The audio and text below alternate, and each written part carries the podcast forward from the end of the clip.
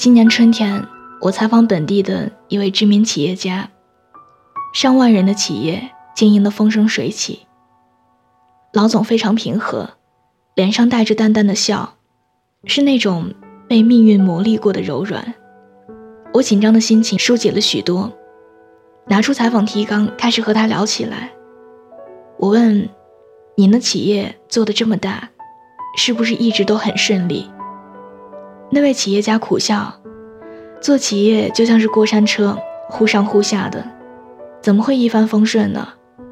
你还记得2008年那次金融危机吗？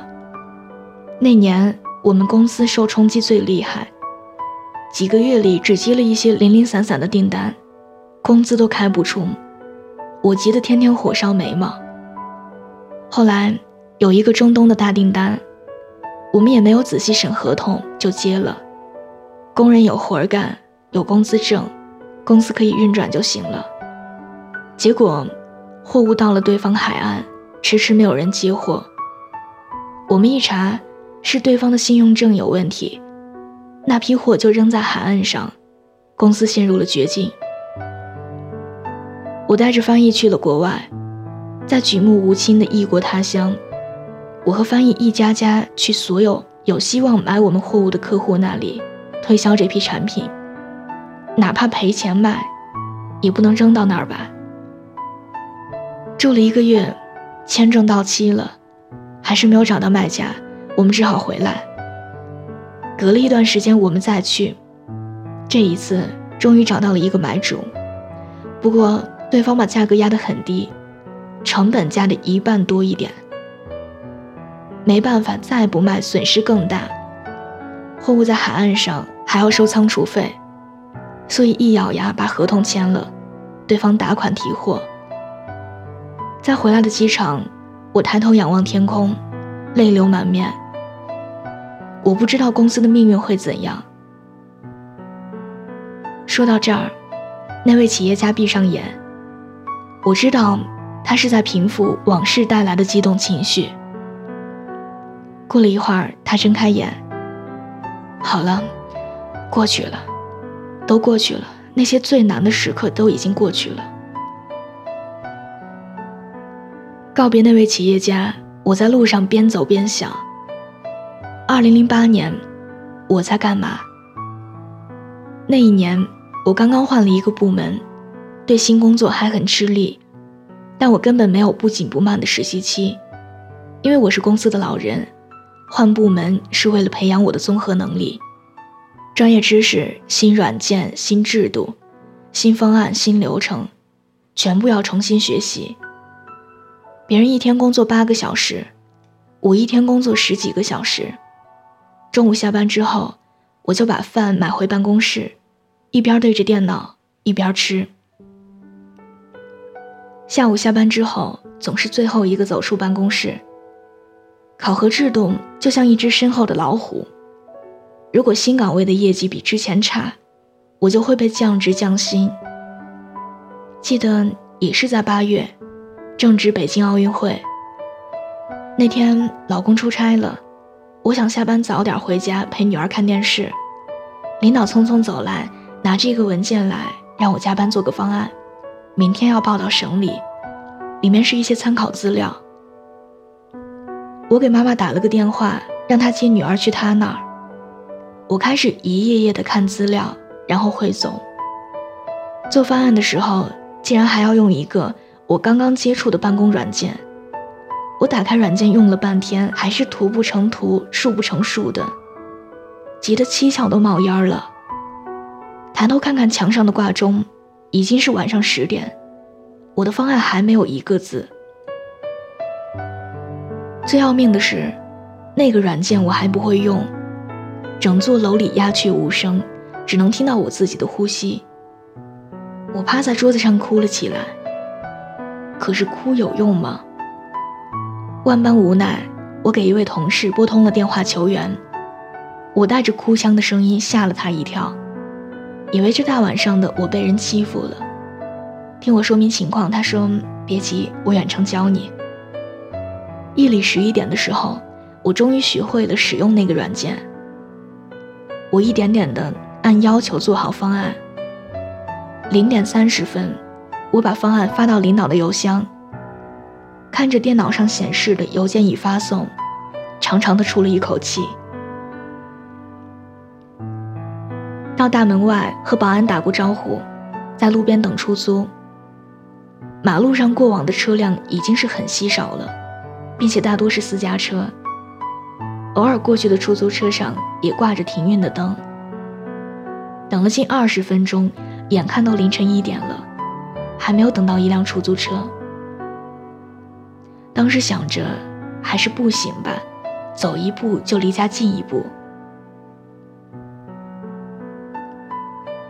公司在城郊，走出一百米，身后的门灯就没有了光亮，只有昏暗的路灯无精打采的亮着，路上没有一个行人。我的心提到了嗓子眼，后背直冒冷汗。我一边惊恐的四下张望，一边疾步前行。忽然有一瞬间，浸湿的衬衣领子贴到了我的脸上，是我的汗水和眼泪给打湿的。凌晨两点半，终于看到了小区的大门，我的心慢慢恢复了正常跳速。进门的时候，正碰上租我家阁楼的邻居，他在夜市卖烤串，也刚刚收摊回来，和我一起回家。我问他这么拼有什么愿望，他说想在城里有一个自己的家。他又问我的愿望。我说想升职，想加薪，想买一辆自己喜欢的车。那位企业家，我还有卖烤串的邻居，也是坚持走到了梦想最初的地方。其实，谁天生都不是有着无坚不摧的洪荒之力，逼着你往前走的，更不是前面的诗和远方，而是身后的万丈深渊。泰戈尔说：“除了通过黑暗的道路，无以到达光明。”是啊，当与命运狭路相逢，路很长，夜很黑，你别无退路，只能在胸口刻下一个“勇”字，克制着所有的恐惧，咬牙走过那段独行的夜路。因为走着走着。天就亮了。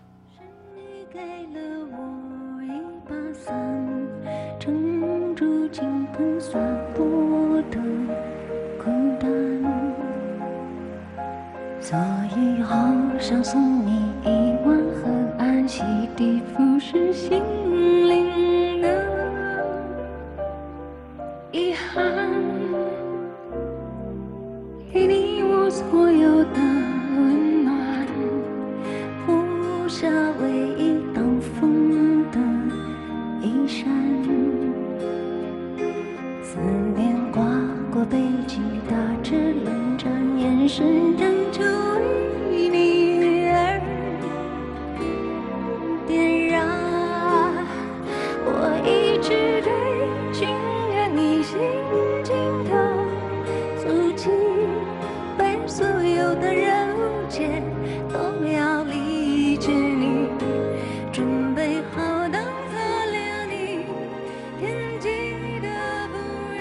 好的，伴随着这样一首好听的歌，我们今天的节目就到这里。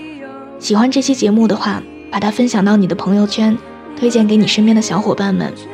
另外，喜欢我喜欢我的声音，想要收听更多的晚安语音，可以在微信的公众号中搜索小写的拼音字母说晚安八二一，每天晚上九点跟你讲故事，陪你入睡。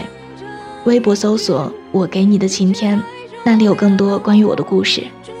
好的，下期节目不见不散，祝大家今夜好梦，晚安。